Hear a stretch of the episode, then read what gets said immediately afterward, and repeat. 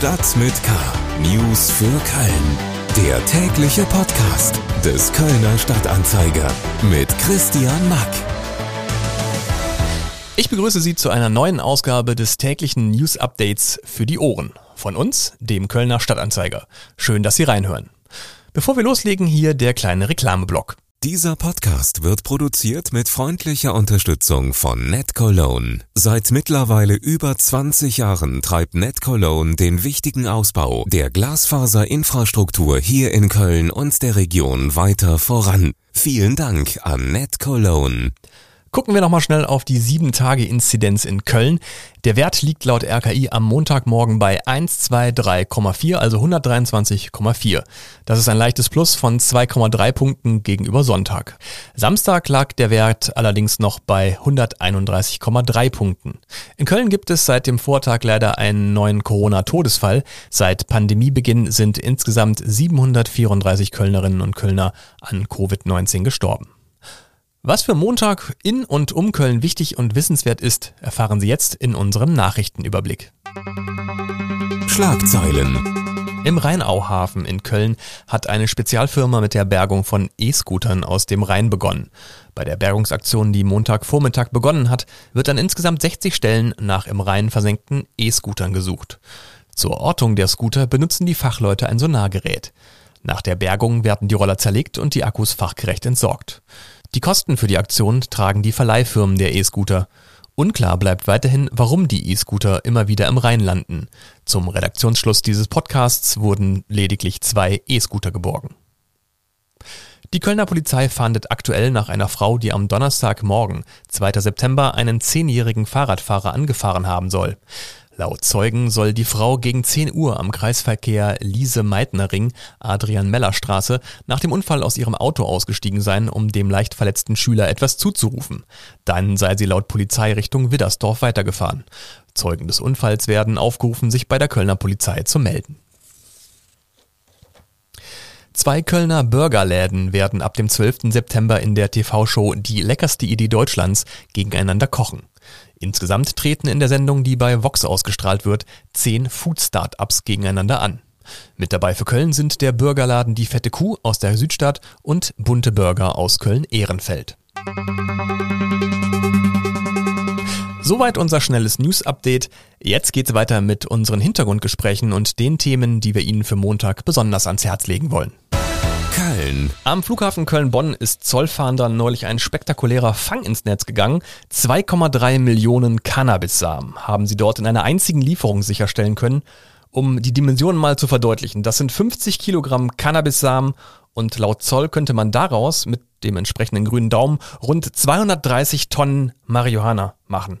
Die hätten dann einen Straßenverkaufswert von sagenhaften 2,3 Milliarden Euro. Ein größerer Fund ist dem deutschen Zoll in seiner Geschichte noch nie gelungen. Bei mir im Studio ist jetzt KSDA-Redakteur Tim Stienauer. Hallo Tim. Hallo. Bereits äh, im Mai hat der Zoll am Flughafen Köln-Bonn ähm, 150.000 Cannabis-Samen aus dem Verkehr gezogen.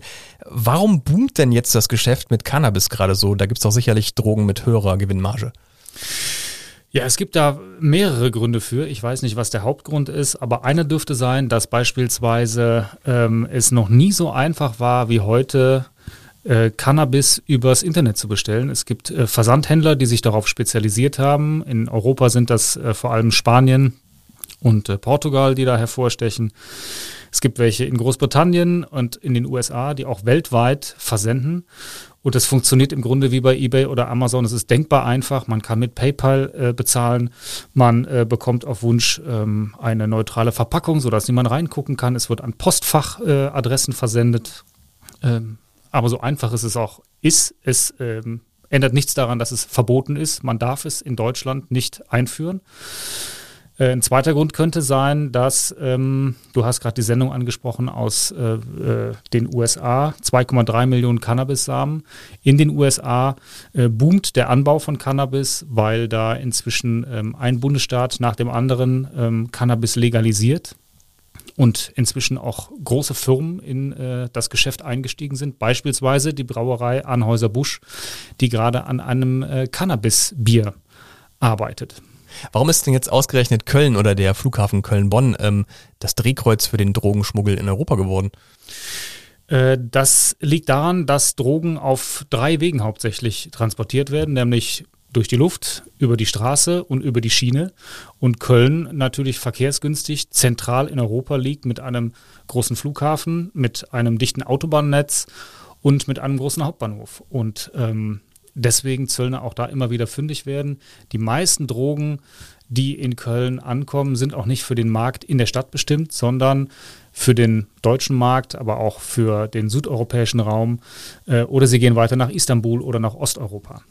Kommen wir nochmal zurück auf die Cannabis-Samen. Ähm, wie versucht denn der Zoll solche Sendungen dann ähm, zu entdecken überhaupt?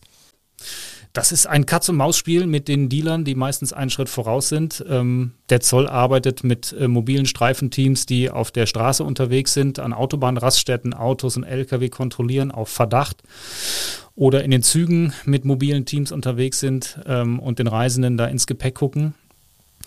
Und am Flughafen ist es besonders schwierig. Da kommen äh, in jeder Nacht in Köln rund eine halbe Million Paketsendungen an. Es gibt ja viele weltweit tätige Kurierdienste am Flughafen in Wahn.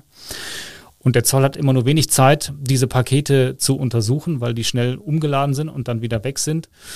Und er schafft von diesen halbe Millionen Paketen ungefähr 300 sich näher anzugucken pro Nacht. Und die arbeiten mit einer Risikoanalyse, also die gucken, wer ist der Versender, an wen soll das Ganze gehen. Und wenn dann zum Beispiel ein Drucker aus Barbados nach äh, Estland gehen soll, dann kommt denen das zum Beispiel schon mal komisch vor, dann gucken die genauer nach und finden darin nicht selten ähm, Cannabis oder auch Marihuana äh, oder Crystal Meth, Kokain und andere Drogen. KSTA-Redakteur Tim Stienauer über den Rekord-Cannabis-Samenfund am Flughafen Köln-Bonn und die Gründe für die Renaissance des Grases. Mehr zum Thema auch morgen am Kiosk oder online unter ksta.de. Köln. Wäre es nicht cool, wenn es in Köln eine öffentlich zugängliche große Markthalle mit schönen Lebensmittelläden und vielleicht netten kleinen Cafés gäbe? So nach spanischem Vorbild mit bunten Obst- und Gemüseständen und vielleicht auch Käse, Fleisch, Fisch? Würde bestimmt auch einige Touristen in die Domstadt locken. Ideen für einen Kölschen Mercado gab es schon länger, äh, zum Beispiel am Laurenzkarree südlich des Doms, auf dem Helios-Gelände in Ehrenfeld oder am Maritimhotel am Heumarkt. Daraus geworden ist aber bisher nie etwas. Oliver Kerl, der für die CDU im Landtag sitzt, hat jetzt eine neue Idee für eine Großmarkthalle und zwar in Köln-Raderberg. Tim Attenberger aus unserer Lokalredaktion ist bei mir im Studio. Hallo Tim. Hallo. In Radeberg gibt's ja schon den Großmarkt. Was soll sich denn da nach der Idee von CDU-Mann Kerl verändern? Ja, es ist ja grundsätzlich so, dass in den nächsten Jahren ähm, dort ein komplett neuer Stadtteil entstehen wird mit der Parkstadt Süd.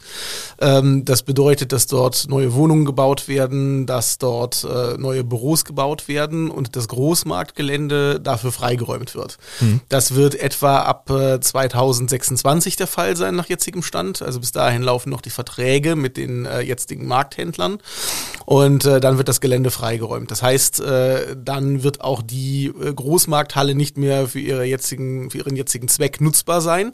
Und dann muss man sich natürlich überlegen, was man mit so einer großen Halle anstellt. Ähm, es ist ja so, dass die unter Denkmalschutz steht.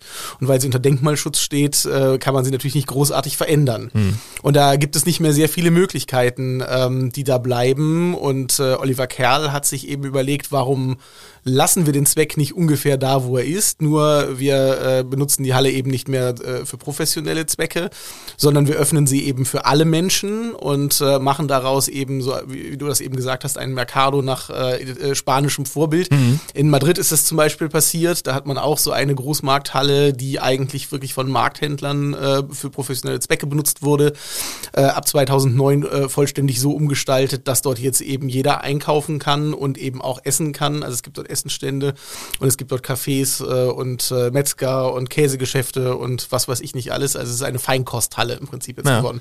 Und genau das stellt sich Oliver Kerl auch für Köln vor. Das wäre sicherlich auch für die Touristen äh, oder den Tourismus in Köln eine coole Idee. Äh, wie sieht es denn mit der Erreichbarkeit in Köln-Raderberg aus? Wenn ich mal denke, so Touristen kommen am Kölner Hauptbahnhof an, ähm, ist das denn überhaupt gut erreichbar? Naja, äh, Stand jetzt würde ich natürlich sagen, äh, ist es richtig, dass es nicht besonders gut erreichbar ist. Aber wenn wir an die Zukunft denken und wir reden ja davon, ähm, wie gesagt, dass dieses Gelände erst Ende 2025 frei ist und dann müsste man diese Halle natürlich umbauen, äh, neu gestalten. Das heißt also, wir reden da vielleicht von 2028 oder sogar später, ähm, wenn so eine Halle eröffnen könnte. Und bis dahin wird auch die Nord-Süd-Stadtbahn vollendet sein. Das heißt, dann kann man im Prinzip in wenigen Minuten durchgängig vom Kölner Hauptbahnhof Bahnhof über die Archiveinschutzstelle am Weidmarkt, die dann geschlossen sein wird, ähm, bis äh, zur Parkstadt Süd fahren und damit eben auch zu dieser Markthalle. Äh, darüber hinaus äh, ist ja auch geplant, dass der S-Bahn-Ring ähm, äh, erweitert und geschlossen wird, auch in der westlichen Richtung. Und ähm, da ist es äh, dann auch geplant, dass die Parkstadt Süd eine eigene S-Bahn-Haltestelle erhält. Das ist natürlich ein weiterer Punkt, ähm, warum diese Halle dann extrem gut erreichbar wäre. Ja, das klingt auf jeden Fall attraktiv. Ähm, wie sollen denn die Planungen jetzt weitergehen und wie realistisch ist es, dass das auch wirklich was wird in dem Zeitrahmen, den du jetzt genannt hast? Ja, also mm, wir reden ja jetzt davon, äh, dass da im Prinzip die ersten Planungen, die ersten zarten Pflänzchen sozusagen äh, umgesetzt werden. Da entsteht jetzt erstmal ein Pionierpark an einer Stelle äh, gar nicht so weit weg von dieser Großmarkthalle und ähm, dann wird es sicherlich jetzt äh, noch einige Jahre dauern, bis dann auch äh, die ersten richtigen Gebäude ähm, an dieser Stelle entstehen werden. Ähm, realistisch ist es insofern, als dass die Halle ohnehin der Stadt Köln gehört. Das heißt, die Stadt Köln hat ähm, die Möglichkeiten zu gestalten und zu entscheiden, was da passiert. Äh, in den bisherigen Planungskonzepten ist auch immer vorgesehen, dass diese Großmarkthalle eine zentrale Rolle in dem neuen Quartier spielen soll. Ähm, und von daher gesehen ist es absolut realistisch, dass die Stadt einen Ideenwettbewerb veranstaltet, ähm, guckt, wer hat die, das beste Konzept für eine solche Markthalle. Ähm, dazu muss natürlich jetzt erstmal die Entscheidung getroffen werden, dass man das eben auch tatsächlich so machen möchte. Aber dann könnte das tatsächlich so ein lebendiger äh, Mittelpunkt dieses neuen Quartiers, dieses neuen Stadtteils, kann man ja fast sagen, äh, werden und äh, würde sicherlich dazu führen, dass dann auch nicht das passiert, was zum Beispiel gar nicht so weit äh, weg davon im Rheinauhafen passiert ist, ähm, wo ja auch äh, Gebäude äh, neu entstanden sind oder Gebäude umgebaut wurden, äh, wo man aber bis heute so ein bisschen das Gefühl hat, das ist nicht so wahnsinnig lebendig. Ne? Und durch so eine Markthalle könnte man natürlich dafür sorgen, dass die Parkstadt Süd dann eben nicht nur von den Bewohnern dieser neuen Wohnhäuser benutzt wird, sondern eben attraktiv für alle Kölner und eben auch für Touristen sein könnte. Ein Hauch von Barcelona oder Madrid in Köln. Schön wär's. Tim Attenberger aus unserer Lokalredaktion zu den Plänen zur Schaffung einer Großmarkthalle in Köln. Ein Foto, wie das in Köln-Raderberg aussehen könnte, sowie alle weiteren Infos rund ums Thema auf ksda.de. Köln. Dass Kinder manchmal nicht so gern in die Schule gehen, ist absolut normal und nachvollziehbar. Es gibt aber auch Kinder, die unter sogenannter Schulangst oder Schulphobie leiden. Die verspüren dann regelrechte körperliche Schmerzen, wenn sie an Schule denken oder in die Schule müssen. Diese Schulangst wird gerade jetzt, nachdem viele Schulen pandemiebedingt lange dicht waren und die Kinder sich erst langsam wieder an den Präsenzunterricht gewöhnen müssen, verstärkt zum Problem. KSDA-Redakteurin Isabel Wohlfahrt ist mir jetzt per Computer zugeschaltet. Hallo Isabel. Hallo. Du hast dich mit dem Problem Schulphobie nach Corona beschäftigt. Ähm, wie äußert sich denn so eine Schulangst überhaupt? Ja, das ist ganz äh, individuell, aber es ist oft so, dass Kinder ähm, psychosomatische Schmerzen haben, wenn sie in der Schule sind, also Bauchschmerzen, Kopfschmerzen, dass sie schon am Vorabend, bevor die Schule überhaupt losgeht, äh, weinen. Ähm, und wenn sie zu Hause sind, ist die Angst oder sind die ähm, Symptome dann auch teilweise wie weggeblasen.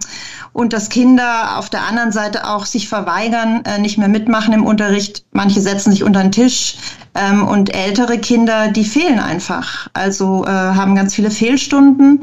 Es ist also sehr individuell, aber ähm, es ist auch schon so, dass es auffällig ist, ähm, ja, dass es gerade häufiger vorkommt. Ja, genau. Die Corona-Pandemie hat das Problem verschärft. Inwiefern äh, wirkt denn da die Corona-Pandemie jetzt ähm, als Katalysator des Problems? Ja, man muss sich vorstellen, im letzten Jahr haben Kinder keine Routine gehabt in der Schule. Sie hatten Wechselunterricht, sie hatten Lockdown. Das heißt, sie konnten gar nicht ähm, ankommen in der Klassengemeinschaft. Sie konnten die Abläufe gar nicht kennenlernen. Besonders die jetzigen zweiten und sechsten Klassen müssen quasi nochmal von vorne anfangen. Und das ist für die Kinder nicht leicht, besonders für ängstlichere Kinder, ähm, da wieder Routinen zu entwickeln, Kontakte zu finden und ähm, ja, ähm, sozusagen lernen, was Schule überhaupt ist. Und ähm, das zeigt sich jetzt ganz deutlich. Und viele Kinder haben auch ähm, Sorge, dass, wenn sie ihre Eltern allein lassen, dass ihren Eltern was geschieht, wenn sie nicht da sind. Ähm, das ist äh, interessant. Und manche Kinder wollen nicht in der Schule frühstücken, weil sie Angst haben, sich anzustecken. Also das sind ganz viele verschiedene Ängste. Ähm, und manche wollen halt einfach bei ihren Eltern bleiben, weil sie sehr lange jetzt in der Nähe ihrer Eltern waren. Äh, wie kann Kindern mit Schulangst denn jetzt konkret geholfen werden? Ja, also zum einen äh, machen die Schulen ganz viel. Äh, die Schulsozialarbeiter begleiten Kinder, die diese Ängste haben, holen die zum Teil am Schultor schon ab, gehen erstmal einen Tee mit ihnen trinken und begleiten sie dann in die Klasse. Ähm, es gibt einen engen Austausch zwischen Lehrern und Eltern. Ähm, dann ähm, aus Elternsicht ist besonders wichtig, dass der Schulpsychologische Dienst ähm, in Köln oder in anderen Orten da auch äh, angerufen werden kann. Man kann äh, sich beraten lassen, ähm, auch individuell. Ähm, und die Expertin, mit der ich gesprochen habe, die meinte auch, es ist ganz wichtig, dass Eltern die Kinder dann nicht noch länger zu Hause lassen, sondern jeder Tag, der vergeht, an dem das Kind nicht in die Schule geht, da wird die Angst nur noch größer. Also dass man quasi gemeinsam daran arbeitet, dass das Kind wieder in der Schule ist. KCA-Redakteurin Isabel Wohlfahrt über Schulangst nach Corona. Ein Problem, das jetzt immer häufiger bei Schülerinnen und Schülern zu beobachten ist. Alle Infos dazu auch nochmal online unter ksda.de. Und somit sind wir auch schon wieder am Ende dieser Folge angekommen.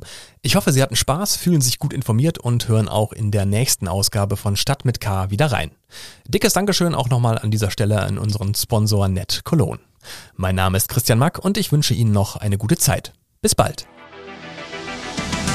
Stadt mit K. News für Köln. Der tägliche Podcast.